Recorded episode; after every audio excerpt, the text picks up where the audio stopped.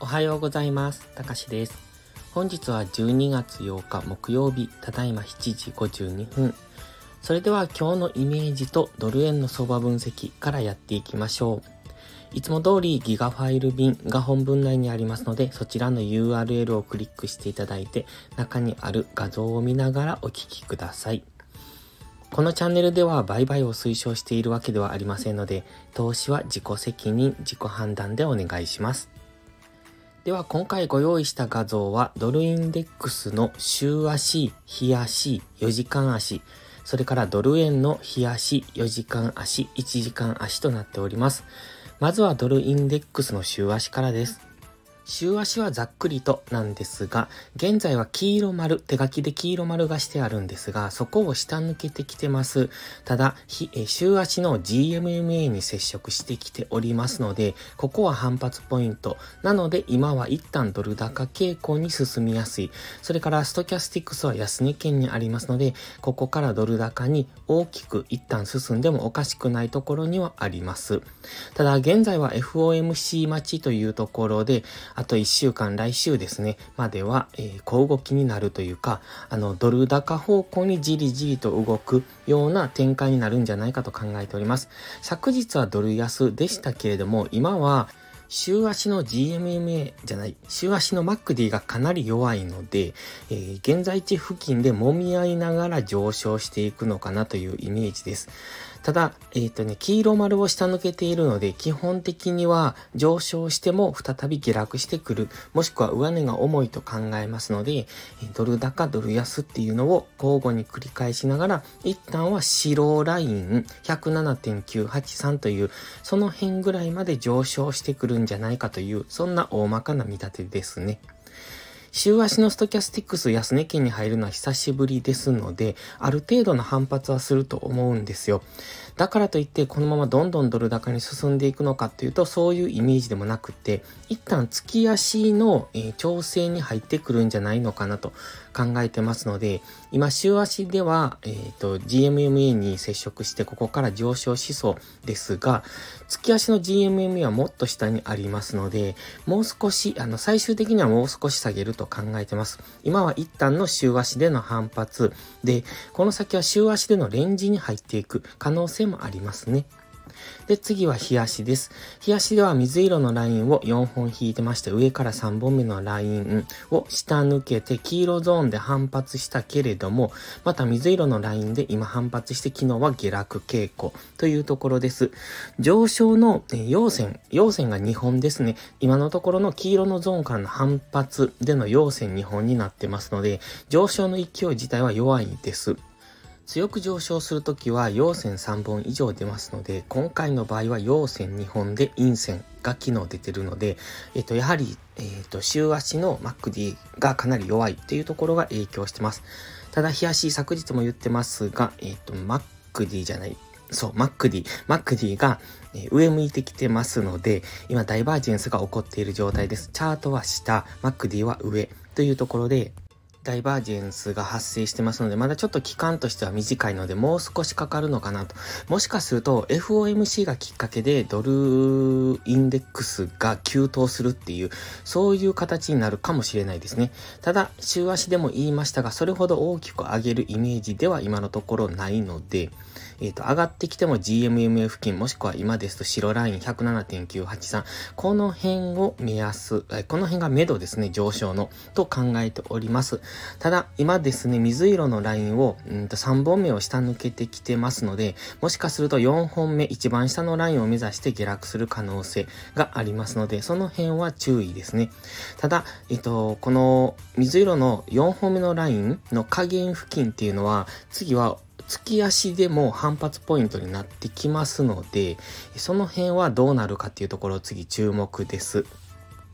では4時間足です。えっ、と、こちらですね、ドル円も同じような動きをしてます。昨日のドル円の夕方配信でも話してるんですが、GMMA に現在ぶつかってきていて、そこで本来なら大きく下落するんです。今までの動きを見ていただければわかりますが、GMMA にぶつかってそこから比較的大きめに下落してますよね。ただ今回はそれができていないということは、次はここを上抜けるだろうという想定ができます。まあ、これは絶対じゃないので何とも言えないですが、今、ストキャスティクスが安値県に来てますので、この次、ストキャスティクスが安値県からゴールデンクロスするところで GMMA を抜いてくるんじゃないのかなと考えますので、本日はドル高傾向に動いてもおかしくない。と思ってます。なので今日はドルストレートは、えっ、ー、と、昨日一旦ドルストレート大きく上昇しましたけれども、今日は下落傾向になっていくのかなと。このもしドルインデックスが GMMA を上抜けるような動きをするのであれば、ドルストレートは大きめに下落しますので、えー、その辺に注目ですね。本日はドル高に動く可能性が高い。つまり、ドルストレートは下落する可能性が高くなっているというところです。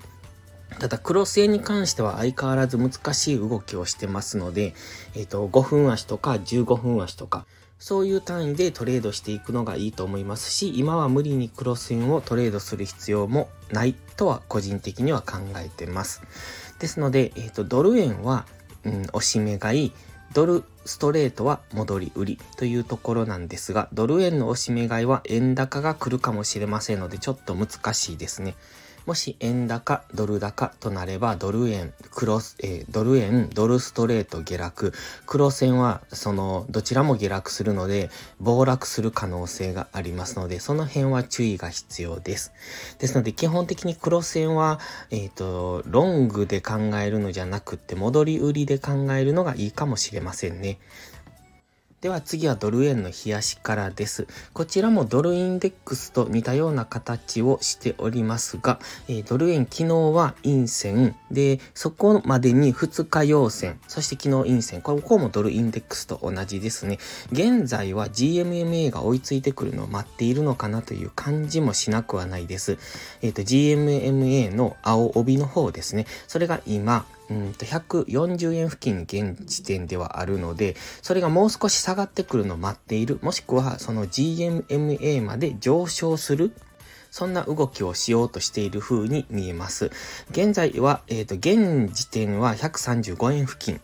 ここが、えっ、ー、と、過去の月足単位での、えー、過去の高値になってきますので、この辺は揉み合いやすいと思うんですね。この135円付近っていうこの、えっ、と、月足単位ですので、大きく上振れ下振れはあると思うんですけれども、この辺りは乱高下しやすいと考えますので、そういうイメージで持っておくのがいいと思います。今の日足は GMMA も下向いてきてます。ただ週足の GMMA に今接触しているので、一旦は週足単位での反発ポイントにはあります。ドル円の場合はドルインデックスと違って、えっ、ー、とね、この週足の目立つ押し安値をまだ下抜けていないので、ここから上昇していく可能性もあります。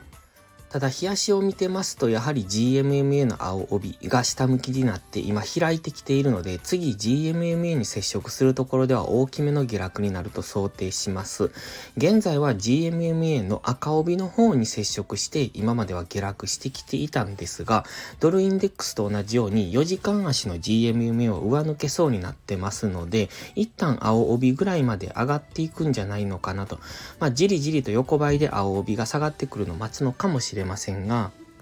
レンジもしくはジリ高というところをイメージします。で、えっと、週末の投稿でドル円の週足などをお話ししているんですが、現在は大きく上昇、大きく下落というイメージではなくて、週足単位でのレンジと考えてます。週足でのレンジなので結構な値幅はあるんですが、だからドル円はここからどんどん下げていくとか、ここからどんどん上げていくというイメージじゃなくて、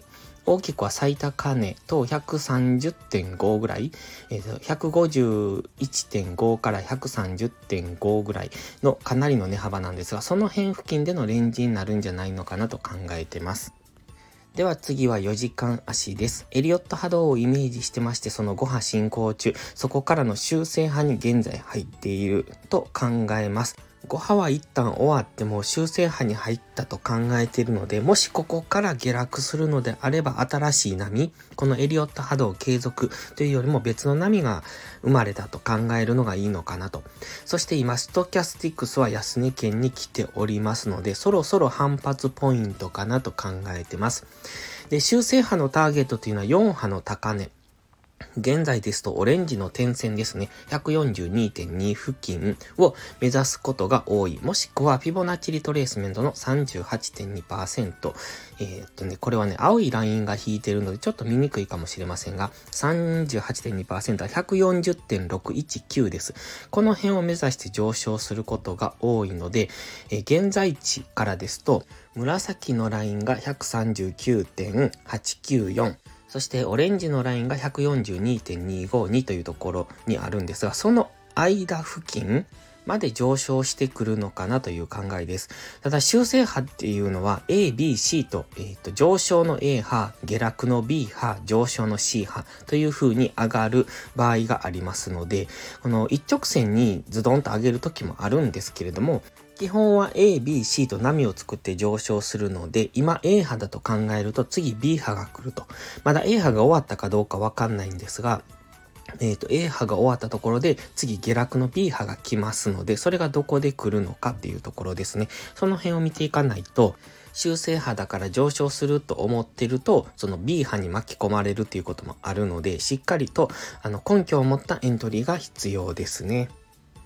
では最後に1時間足です。1時間足にはオレンジのトレンドラインを、え右上がりのラインを引いてます。で、ここちょっと1時間足弱いなと思うんですね。GMMA を下抜けてきてますので、もしかするとここから下落するのかもという風にも見えます。ただ4時間足を見ていると、あの GMMA 付近で粘ってますので、上昇するんじゃないかと見ているので、本日上昇できるが、このトレンドラインを割らないかどうかっていうところは、一旦注目しておいた方がいいかもしれません。せん。このトレンドラインを割ってくると、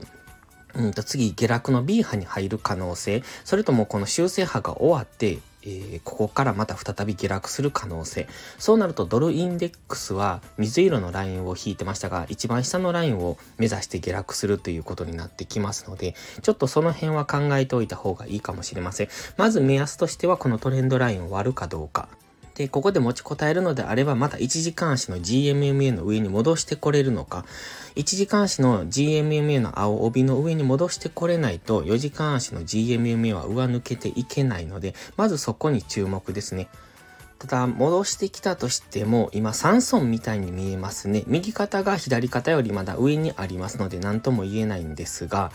えー、3層の左肩、現在ですと137.5付近に左肩があって、そこからトップ、ヘッドができて、今右肩を作りに行こうかというところですので、その辺付近、つまり137.5付近っていうのは再び意識されやすいポイントになってきますね。逆にこのオレンジのトレンドラインを下抜けた場合は、次上昇してきたら3層完成からの下落みたいなことも考えられますので、その辺を本日は注目していくのがいいんじゃないでしょうか。